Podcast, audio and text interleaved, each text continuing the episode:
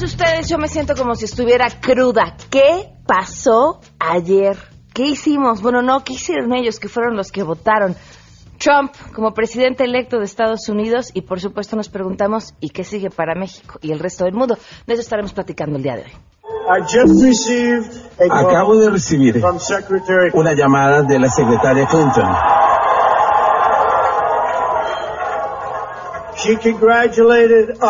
Me felicitó, nos felicitó a nosotros por nuestra victoria.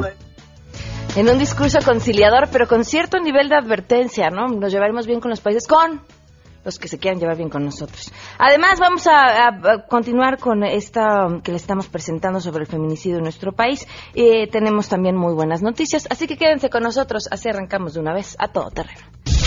MBS Radio presenta a Pamela Cerdeira en A Todo Terreno, donde la noticia eres tú.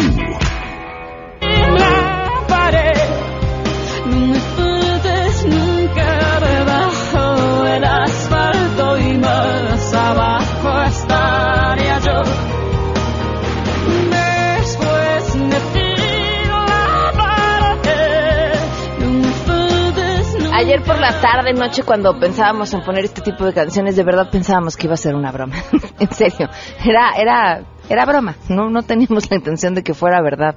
Así que escojan hoy eh, lo que se escucha todo terreno, es completamente su decisión. Gracias por acompañarnos, gracias por estar con nosotros en este miércoles 9 de noviembre del 2016. Soy Pamela Cerdeira y los invito a que se queden hasta la una de la tarde. Tenemos muchas cosas que comentar y su opinión es siempre lo más importante en este espacio. 5166-1025 es el teléfono en cabina. Mi WhatsApp 5533329585. El correo electrónico a todoterreno mbs y en Twitter y en Facebook me encuentran como Pam Cerdeira. De verdad, creo que hay mucho que aprender de lo que sucedió ayer en el proceso electoral de Estados Unidos. Muchísimo. Uno es, nunca subestimes a nadie. Nunca. Yo oí a muchas personas eh, serias carcajearse sobre la posibilidad de que Donald Trump pudiera llegar a ser primero el candidato y, y después cuando lo fue decir no, es imposible que llegue a ser presidente y lo consiguió. Entonces, hay mucho que aprender sobre ello. Dos, veía hace unas semanas en un documental sobre la vida de Donald Trump, que su marca, Donald Trump, se convirtió en lo que se convirtió, adquirió el peso que adquirió, y esto lo hablamos antes de la campaña, gracias a un programa de televisión.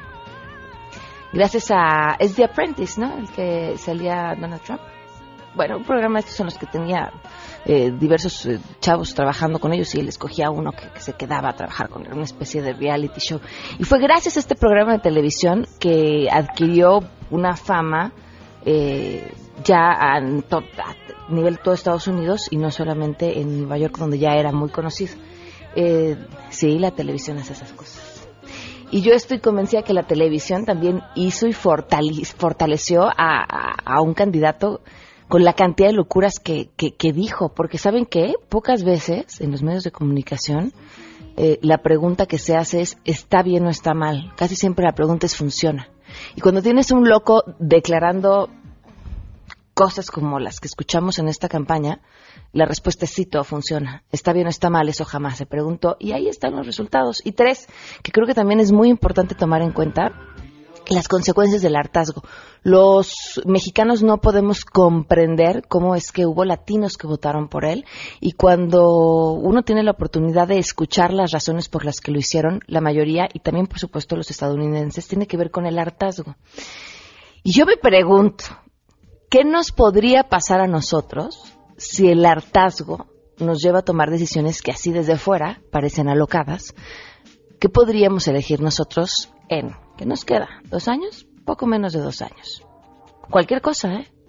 Y no crean que me estoy yendo por ya algún nombre conocido. No, no, no, porque hoy tenemos posibilidades de que candidatos independientes se lancen a la presidencia y ver que si Trump es posible en un país como Estados Unidos, cualquier cosa puede suceder aquí. Porque cuando estamos hartos, porque cuando tenemos historias como las que han inundado nuestra prensa en las últimas semanas de corrupción, de exgobernadores fugados, uno dice, prefiero cualquier cosa menos esto. ¿Por qué cree falsamente que no se puede estar peor? Y les tengo una pésima noticia, siempre se puede estar peor. si algo he aprendido es a no retar a la vida de verdad. ¿eh? Cuando uno dice, híjole, qué mal día, ya no me puedo ir peor, agárrate porque mañana viene otro más grueso. Eh, entonces, bueno, pues de verdad creo que hay muchas lecciones que aprender. Me preocupa, y no sé si ustedes que nos escuchan les preocupe también o lo hayan visto de cerca, si tienen niños en casa o, o niños cerca, el, esta angustia que esta elección ha provocado en los niños. Yo no recuerdo de chica ni siquiera preocuparme por quién era el presidente de Estados Unidos y, hoy he visto y escuchado a niños muy chiquitos que estuvieron muy atentos a lo que sucedía el día de ayer y que hoy despertaron muy preocupados por qué es lo que nos va a pasar, que seguramente viene pues como parte del discurso que oyen en casa. Entonces será la pregunta que trataremos de responder a lo largo de este programa, qué es lo que va a pasar. Así que arrancamos de una vez con la información. Saludo a mi compañera Angélica Melín.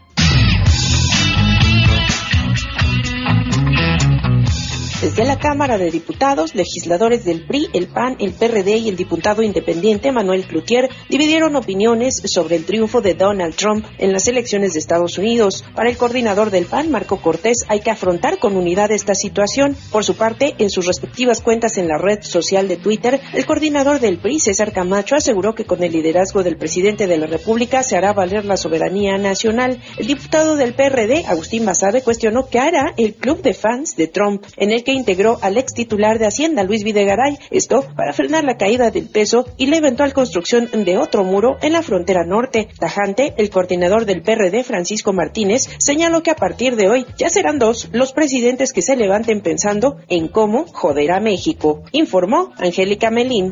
La aspirante a la candidatura presidencial del PAN, Margarita Zavala, señaló que los mexicanos tenemos que aceptar que la elección de Donald Trump como presidente fue una decisión libre de los estadounidenses, pero las autoridades federales están obligadas a asumir un liderazgo bilateral para que la relación sea respetuosa, constructiva y digna. El pueblo estadounidense ha elegido libremente a quien será su próximo presidente. Sin duda se trata de un resultado que puede generar preocupación y dudas sobre el futuro. México tiene todo para enfrentar esta nueva etapa. Tenemos que ser más activos y más creativos para que se reconozca la enorme contribución de los mexicanos en la prosperidad de Estados Unidos. En un videomensaje difundido en sus redes sociales aseguró que los mexicanos que viven en Estados Unidos no están solos, por lo que llamó a unirnos para defender al país, porque no hay tema que Estados Unidos pueda enfrentar solo, ya sea seguridad, migración o medio ambiente. Reportó Ernestina Álvarez.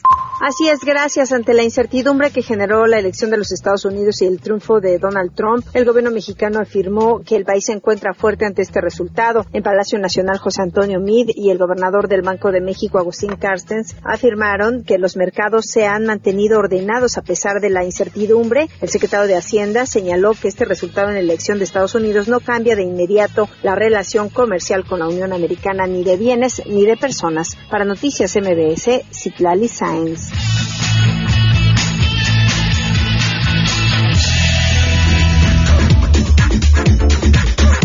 Sé que lo necesitan hoy más que nunca. Tenemos buenas noticias.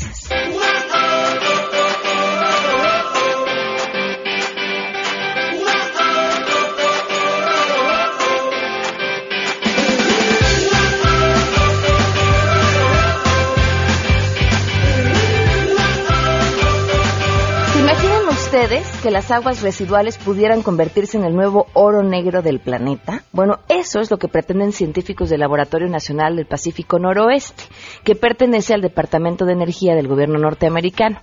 Han desarrollado una tecnología llamada licuado hidrotérmico, capaz de imitar las condiciones geológicas que la Tierra utiliza para crear petróleo crudo, utilizando presiones y temperaturas altísimas para lograr en minutos algo que para la naturaleza tarda o lleva millones de años. Hasta ahora estas aguas residuales habían sido descartadas como fuente de biocombustibles debido a su extrema humedad, pero esta innovación permite acelerar el secado de los distintos componentes, principalmente carbono y grasas, y para ello se calientan a más de 340 grados mientras sufren una presión de hasta 1.3 toneladas por cada metro cuadrado. Con todo esto, el material que resulta es similar al petróleo, que todos conocemos con una pequeña cantidad de agua y oxígeno mezclado. Este biocombustible puede ser procesado utilizando las técnicas habituales de refinación de petróleo, con lo que su implantación y llegada al mercado comercial debería ser relativamente sencilla. Es una buena noticia. Y otra buena noticia, tengo boletitos para que se vayan a ver a Reiki en concierto este sábado a las 8 de la noche en el Auditorio Nacional. Oigan, no es cualquier cosa, vamos a darlos dos por Facebook en facebook.com diagonal Pam Cerdeira, mándenme un inbox con su nombre completo y su correo electrónico. Se los vamos a dar a los primeros dos que manden el mensaje porque luego dicen, ay, no me contestaste. De repente llegan muchos y solamente son los primeros dos. Al rato digo los nombres de quienes se lo llevan. Y tres por teléfono al 5166-1025. 12 con 16, vamos a una pausa. Más adelante, a todo terreno. Y después de la tormenta, ¿qué sigue para nuestro país y por supuesto cómo se vivió desde Estados Unidos? De eso platicaremos más adelante. Acabo de recibir una llamada de la secretaria Clinton.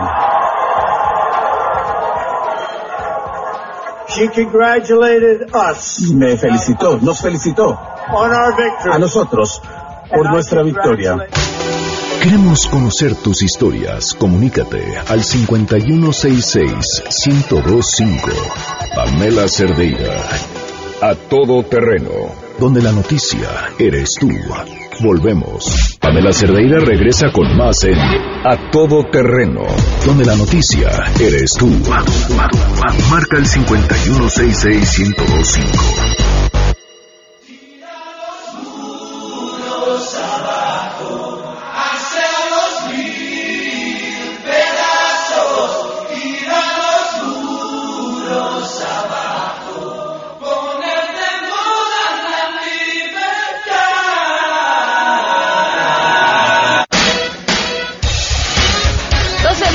20 minutos. Continuamos a todo terreno a través de MBC Radio. Soy Pamela Cerdeira. Gracias por sus mensajes. Les comparto este mensaje que nos envía Enrique a través del WhatsApp. He estado llorando amargamente la caída del peso. es que yo este, trabajo con dólares. Imagínate los productos que compro para vender. Bueno, son dos. Es software.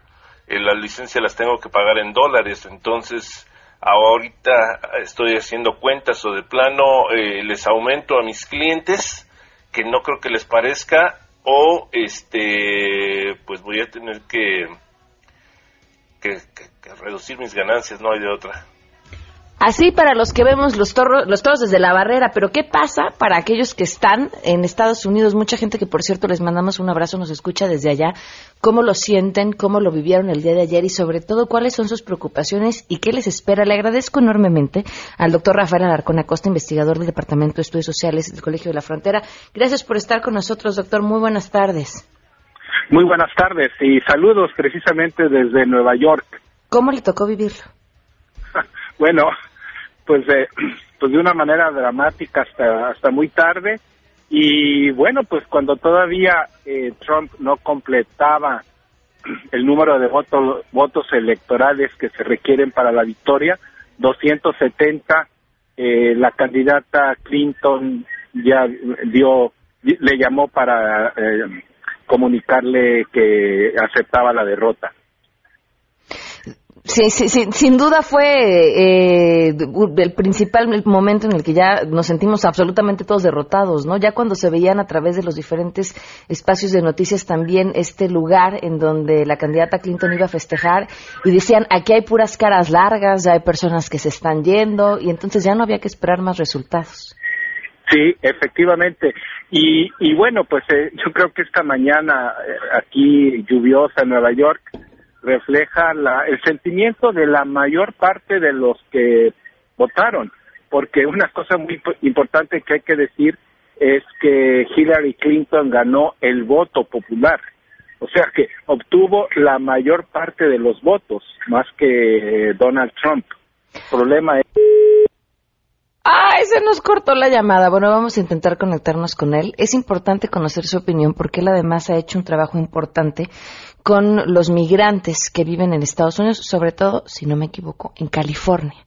Y cuál ha sido el trabajo que han tenido que hacer para poderse adaptar a este otro país, las condiciones en las que han tenido que vivir, pero también la esperanza y la gran cantidad de posibilidades con las que veían. Y me atrevo a decirlo en pasado porque me imagino que a partir del día de hoy viene un parteaguas importante, por lo menos, en lo que tiene que ver con cómo se siente. Y seguro lo que el doctor nos tenga que decir al respecto, pues será una gran forma de medir esta, esta sensación sobre lo que sucedió el día de ayer y que además lo vemos aquí, Viridiana también nos escribe y dice estoy muy triste, sé que Hillary no era precisamente lo mejor, pero lo que se siente feo de esto es el odio que nos queda claro ellos sienten por nosotros. Eh, cruda, no borracha. Muchísimas gracias por las palabras. Este, ya será viernes, pues sí, seguramente. Eh, muchísimas gracias también a Aniceto por escribir. Eh, nos escriben aquí y dice, mi, pequeño tiene cinco años y al ver nuestra reacción por los resultados estaba realmente angustiado porque él quiere ir a Disneyland y no va a poder, es como lo percibe. A mí lo que me angustia es el significado que este hombre tiene de justicia y que a mi pequeño le tocará conocer. Había una un spot parte de la campaña de Hillary Clinton en el que mostraban diversas partes de este discurso de odio que se dio a lo largo de la campaña y cerraba diciendo nuestros niños lo están viendo. Y es cierto.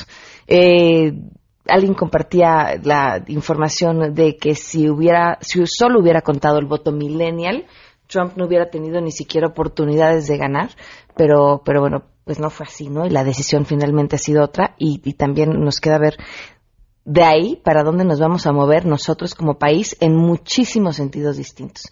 En el de relaciones exteriores, por supuesto, eh, cómo, se va a llevar a cabo esta relación que desde un inicio ha sido ya sumamente complicada y ríspida, cuál va a ser el papel de nuestro gobierno, bueno, en fin, muchas cosas que, que preguntar y que cuestionar y que a lo largo de los días será que nos iremos dando cuenta. Vamos a hacer una pausa en lo que nos podemos comunicar con el doctor y ahorita regresamos. Pamela Cerdeira es a todo terreno. Síguenos en Twitter, arroba Pam Cerdeira. Regresamos. Estamos de regreso. Síguenos en Twitter, arroba Pam Cerdeira, todo terreno, donde la noticia eres tú. Continuamos. 12 del día con 30 minutos. Leo algunos de sus mensajes que han enviado con respecto a lo que sucedió el día de ayer. Patricia dice es lamentable el triunfo de Trump, pero dice el dicho, si ves las barbas de tu vecino cortar, pon las tuyas a remojar. Fue el hartazgo de la gente provocado por el Partido Demócrata lo que llevó a, tantas promesas sin cumplir. Eso sucede en nuestro país y es preocupante que hagamos lo mismo para el 2018.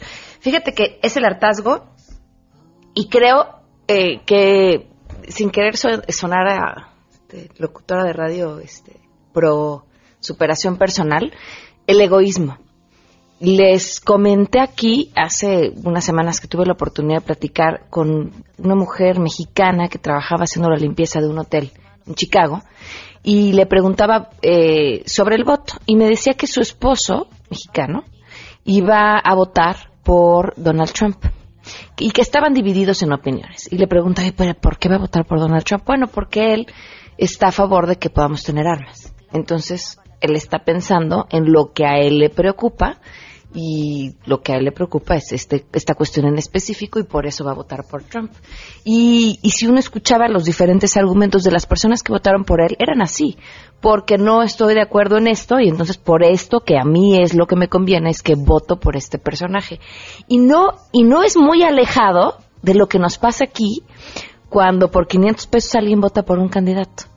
Claro, en condiciones distintas, porque hay que entender también que el tema de la pobreza en nuestro país es una cosa terrible y cruel y además es un gran negocio para muchas personas, pero es lo mismo, es pues pues pienso nadie va, nadie más va a pensar en mí, nadie más se va a preocupar por mí, pienso en mí. Y cuando dejas de pensar en los demás por solo pensar en ti, las consecuencias son devastadoras. Y miren, los países que han logrado salir adelante después de estar o completamente destruidos o no tener absolutamente nada para hacerlo, pongo dos ejemplos, Japón o Singapur, es gracias a crear conciencia de que hay que pensar en, la comunidad, en el bien de todos. Y además pensar en el bien de todos implica sacrificar eh, cosas de forma individual. Pero que ese sacrificio a la larga vale la pena porque si todos están mejor, pues como consecuencia tú también vas a estar mejor. No es fácil, ¿eh? No es un tema sencillo. Por supuesto, es un tema de políticas públicas, pero, pero es un tema también de conciencia y es un tema de cultura y es un tema de educación. De que se puede, por supuesto que se puede. Bien dicen que de las grandes crisis vienen también las grandes oportunidades. Ojalá sea así. Cambiando drásticamente de tema, no queremos contribuir a su depresión el día de hoy, pero es un tema importante. Desde hace unas semanas en este espacio nos preocupa lo que está sucediendo con la muerte de miles de mujeres en el país. ¿Qué es lo que está llevando a que por el simple hecho de ser mujeres, para otras personas les parezca fácil, sencillo, normal o hasta correcto quitarles la vida? ¿Qué está pasando desde las autoridades? ¿Qué está pasando en las investigaciones que no existen? Pero que también, ¿qué nos está pasando como sociedad? y en este camino hemos tenido la oportunidad de platicar con familiares de víctimas y nos han pedido un favor y tenemos que cumplirlo, hacer oír su voz. Y también estamos convencidos que a través de sus historias podemos, al menos un caso, prevenirlo.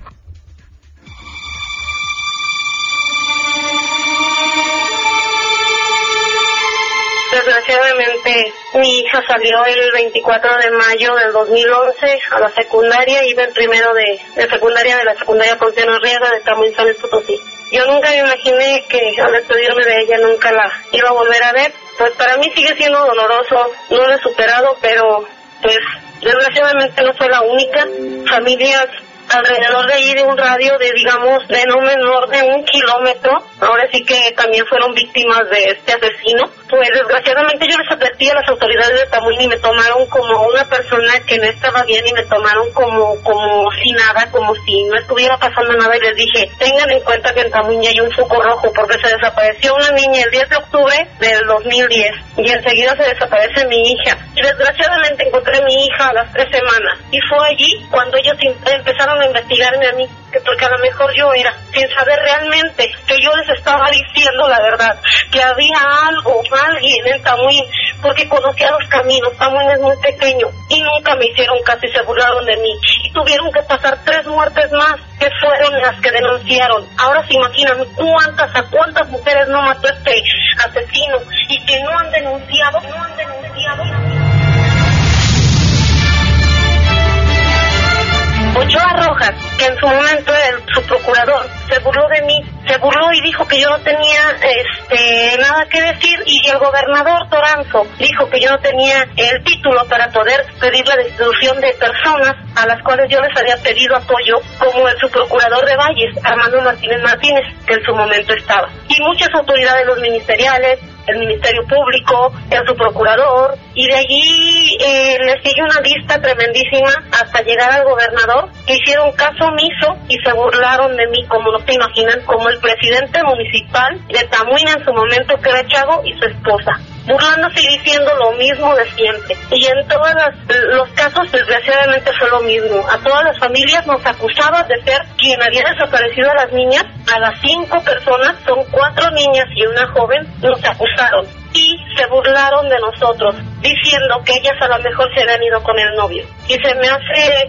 algo muy horrible, muy feo de que se burlen de nosotros. Somos víctimas. Eh, los familiares de la última víctima fueron quienes descubrieron por videos, por señas y por muchas cosas más, descubrieron quién era el asesino. Y desgraciadamente todas las pruebas que aportamos coinciden con las declaraciones de él. Y en la casa, en la primera casa donde secuestró a la primera víctima, Rosita, y a mi hija Adriana, no la han cateado las autoridades y esa casa sigue intacta.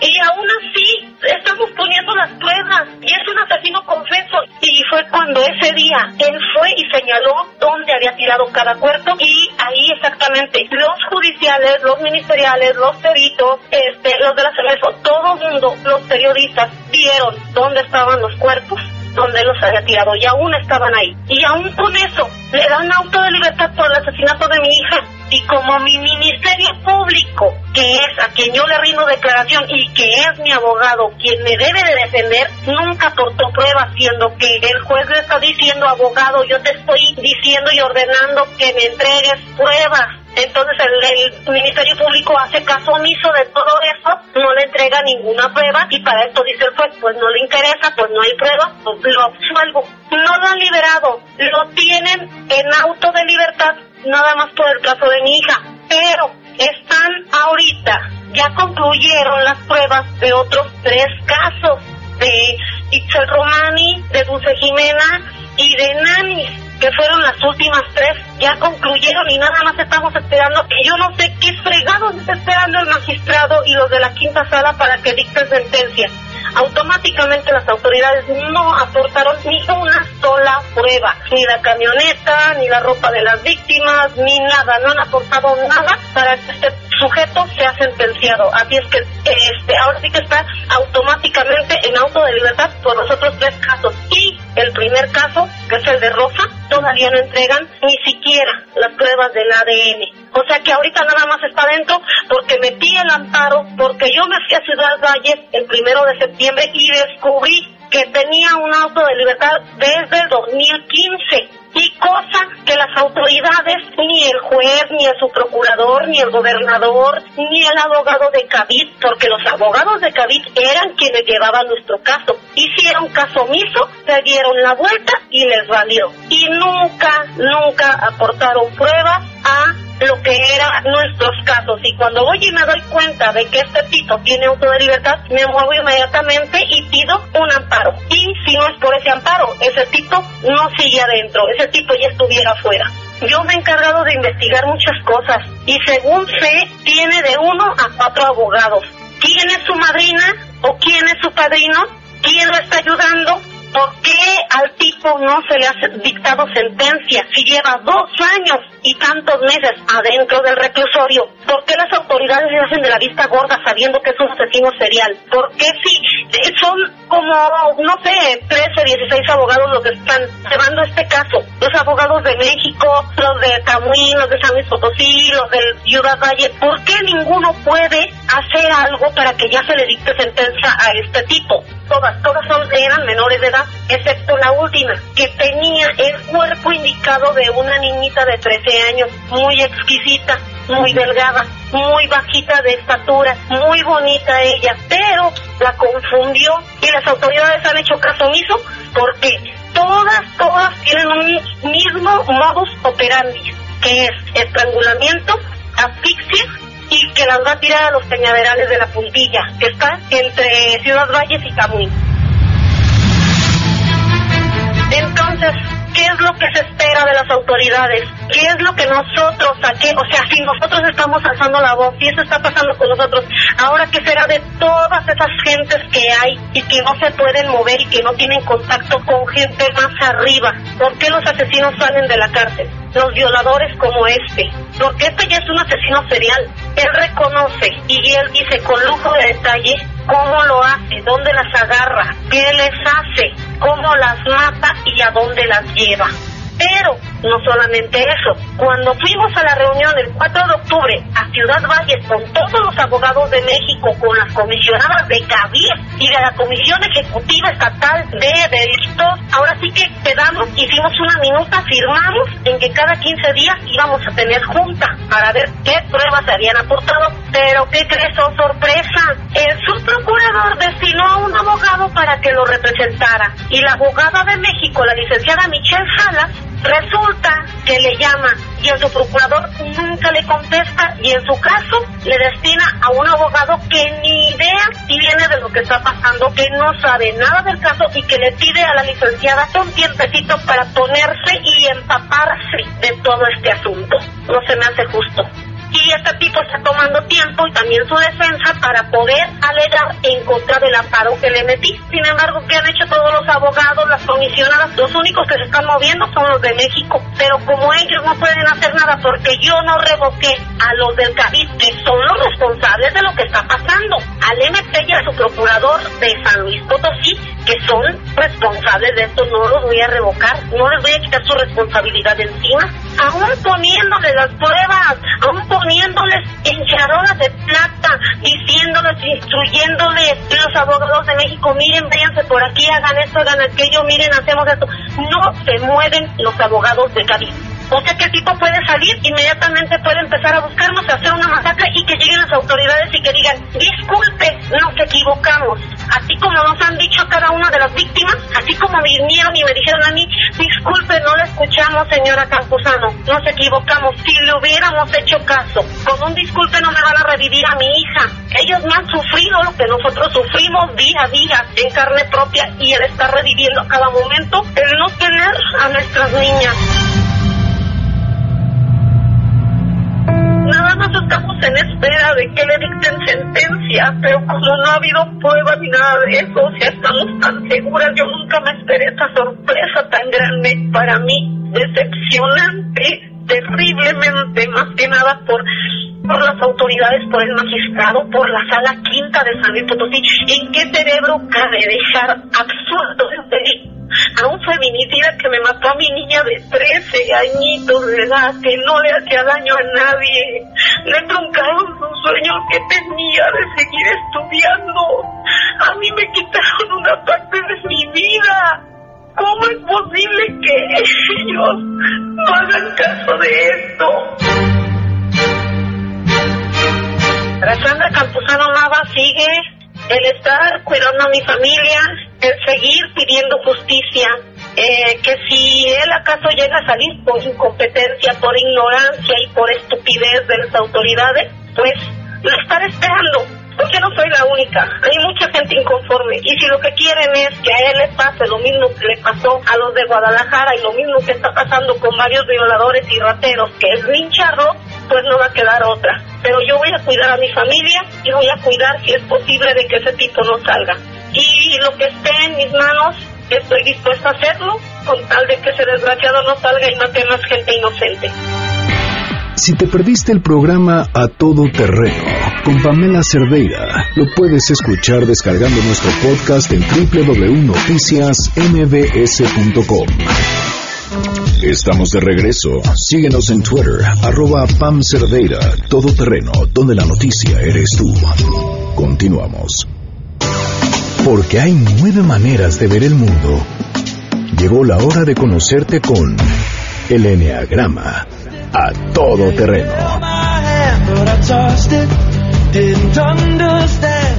Continuamos a todo terreno. Ya están con nosotros Andrea Vargas y Adelaida Harrison. Tengo miedo.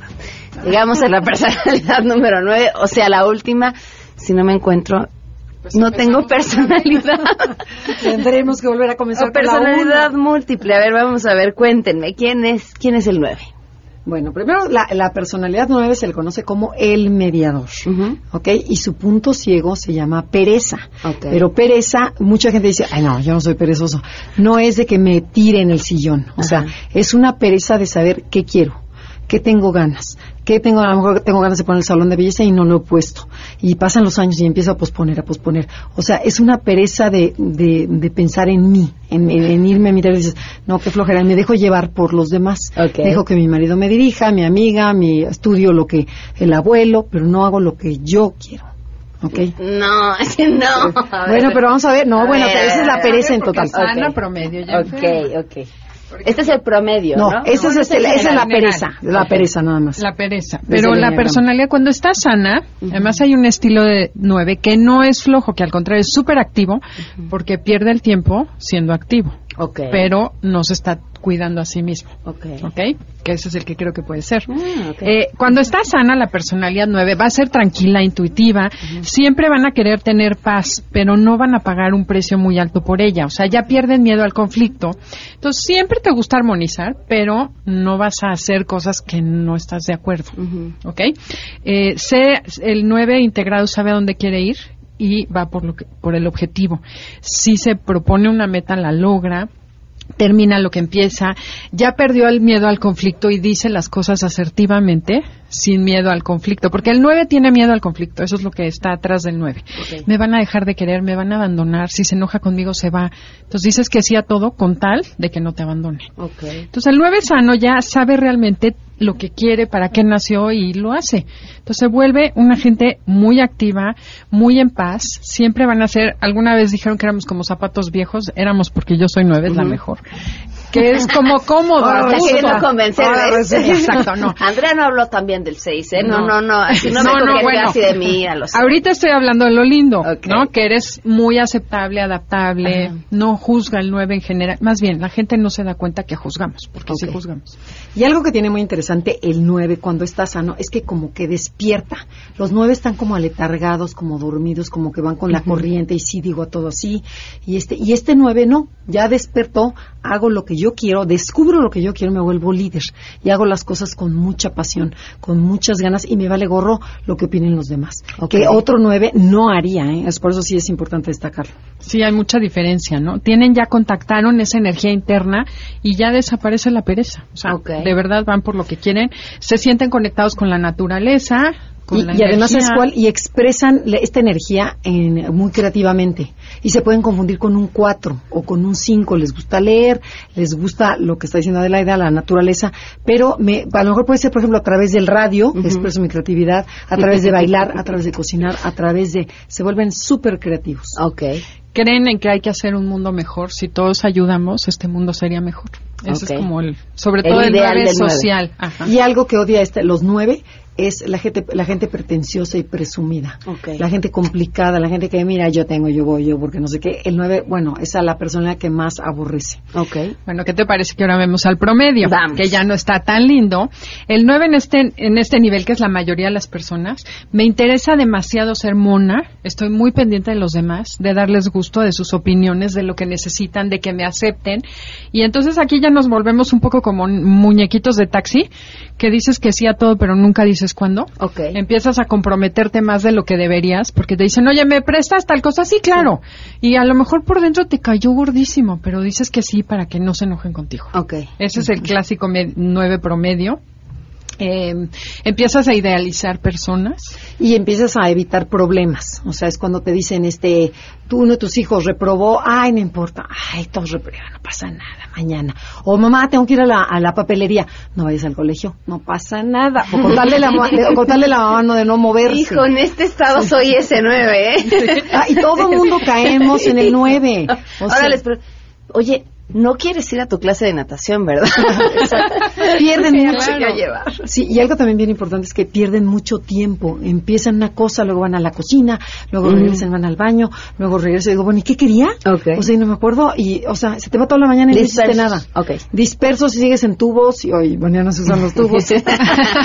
Pero pantufleando con bata y no te has vestido ya, ya son las dos de la tarde. Es otra, muy de este nueve. otra cosa es que son muy rutinarios. El promedio, el nueve promedio no le cambia su jugada, bueno, ni al sano. Le gusta levantarse, tomarse su cafecito siempre a la misma hora. Creo que sí me estoy encontrando, ¿eh? ¿Sí? Sí, Janine, ¿o no? Quién sabe. Lo que pasa es que empiezo a dormilarme mentalmente, o sea, empiezo a ceder, que aquí es donde te digo, arriba te gusta la paz cuando estás integrado, aquí te gusta, pero pasa sobre ti por tener paz. Ok. Y entonces empiezas a enojarte. Ok. Y luego sale la agresión pasiva. Cuando se enojan con alguien, en vez de decir abiertamente, me molestó eso que dijiste, empiezo a cuchichar con los demás. ¿Te fijaste lo que me dices que no es ah, justo? Pero con esa persona no dices nada. O te peleas en el coche y le dices todo lo que le quisieras decir virtualmente. A ver, tú cuando te cachaste como una nueve, ¿estaba siendo una nueve enojada? ¿Qué hacías? No me veía enojada, porque el enojo es lo que es lo que escondes. Ok. Entonces, Andrea describió todo en la primera clase y le dije, fíjate que soy nueve, pero ni estoy enojada, ni soy perezosa. Entonces me dijo, ah, ok, ahí déjala. Y después cuando me caché el enojo que tenía, era una como bola en el estómago, después de un buen rato, ¿eh? primero me caché nueve. Y te empiezas a divertir de cosas que hago y después ya un día contacté el enojo. Y salió como es, es como todo. Bueno, acá sale un volcán, o sea, te vas con todo y techo. O sea, porque le das gusto a todo el mundo, que eres linda, eres buena gente, que cedes, vamos a los tacos, sí, sí, sí, vamos a los tacos, a donde tú quieras. Pero tú por dentro estás enojada. Llega un momento en que ya estallas y el enojo es tan grande que vas en contra de todo el mundo. Adelaida estaba agresivísima y después ya se volvió a la calma. O sea, que sí, así como que me aventaba la yugular. Como que te das cuenta que mucha gente se aprovechó de ti, te pisoteó, no te dio tu lugar, pero no te lo diste tú. No es de que la gente no te lo claro. tú. Okay. ahorita que hablemos, eso es lo que tiene que hacer el 9, darte cuenta que el único que se pisa eres tú. Claro. Y si no te ven es porque tú no te ves. Pero bueno, vamos más abajo, todavía hay más. ah, bueno, posterga mucho, el 9 promedio posterga. Mañana lo hacemos, mañana. Es esa parte, obviamente hay que estar muy pendiente para decir, no, ahorita. Claro. Pero es esa y desperdician mucho tiempo viendo películas, durmiendo horas extras, este, metiéndose en la computadora, en Facebook. O sea, no hay prisa. Y, eh, y cuando estoy enojada, lo primero que hago es a lo mejor abrir el refrigerador. Y empiezo a sacar el pastelito, y empiezo a comer el pan, porque no estoy reconociendo mucha cosa dulce, o sea, este y empiezo a engordar. Entonces hay mm, mucho hay mucho nueve que es gordito. O sea, no todos son gordos, pero también hay una teoría que te dicen, el nueve es gordo, no necesariamente. Okay. Luego también eh, demuestra el enojo porque todos cobramos la factura de manera pasiva. Entonces el 9 se considera olvidadizo. En general se te olvidan las cosas cuando no te gustó lo que te pidieron. Mm. Entonces te dicen, ay, ¿me puedes ir a pagar la tarjeta, mi amor? Tu marido, ¿no? Y tú, sí, claro. Y por dentro dices, ¿por qué me lo está pidiendo? Si él puede hacerlo, ¿no? Y al día siguiente, no ¿qué crees? Se me olvidó. Ok. Esa es la agresión pasiva. ¿qué crees? Se me olvidó. Ok. Esa es la agresión pasiva. Y también empieza a actuar con lentitud, todo lo es lento y que no te presione. Entonces traes un paso que todo el mundo empieza a desesperar. Ok. Ok, y entonces a veces eres el, el cuello de botella. Otra cosa que hace el 9 ya más desintegrado es que, por ejemplo, se enoja con alguien y desaparece.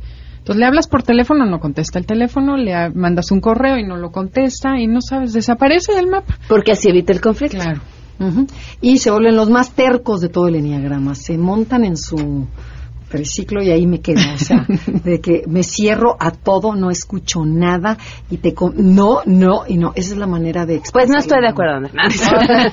y otra manera que se deprimen cuando ya está muy mal, se deprimen de una manera hedonista. Entonces digo, bueno, ¿para qué hago la cama si me voy a dormir al ratito? ¿Para qué me he visto si el rato me voy a volver a poner la pijama? ¿Para qué? Y entonces a lo mejor empiezo con mi cafecito y mi tequila, pero desde las nueve de la mañana y entonces me deprimo, pero consintiéndome, apapachándome. Ok, ¿pero qué tienen que hacer? Exacto. Eso no sé esa pregunta. Sí. Andrea. Bueno, el primero nueve se tiene que trabajar en sí mismo. O sea, yo sí aconsejo y aconsejamos, creo que Adelaida también piensa lo mismo, tiene que ir a una terapia. Tiene que, que, revolver, a, la autoestima la tiene que subir, porque la autoestima la tienen bajita. Hay muchas personalidades que la tenemos baja, entonces necesita el refuerzo. O sea, el empoderamiento de, ya sea del terapeuta, de la pareja, de la familia, de si puedes, si cree en ti, para que vaya creciendo un poquito más. Luego. Otra cosa es perder el miedo, hacerte consciente que lo que genera la pereza no es la flojera, porque veo muchas mamás que tienen adolescentes que están echados en el sillón y no entiende que lo que pasa es que están enojados. Entonces, cuando un 9 esté en la pereza o tú estés en la pereza, date cuenta de que estás enojado. No te preguntes, ay, quisiera moverme. No, ¿por qué me enojo con esta persona? ¿Qué situación me tiene molesta? Y esa es la reacción nuestra. Es más ver, tienes un hijo así, pues ver por qué está enojado. Seguramente porque no lo vieron. Porque el 9 cuando se siente ignorado es cuando se desintegra. Ok. Muy bien, creo que sí me encontré. Ay, ay, se me que nos estaba bromeando. tengo resistencia ya. Voy a ser su alumna más complicada. Pero, pero, complicada pero aplicada. Los sábados a las 12 del día eh, pueden escuchar también Enneagrama en esta misma estación y en Facebook y en Twitter también las pueden seguir. En Facebook, Enneagrama Conócete, ahí tenemos las nueve personalidades y también tenemos una página. Enneagrama Conócete y Twitter arroba Conócete MBS. Muchas gracias. Gracias a ti, Pamela. Hasta mañana a las 12 del día. MBS Radio presentó a Pamela Cerdeira en A Todo Terreno. Te esperamos en la siguiente emisión, A Todo Terreno, donde la noticia eres tú. MBS Radio, en entretenimiento, estamos contigo.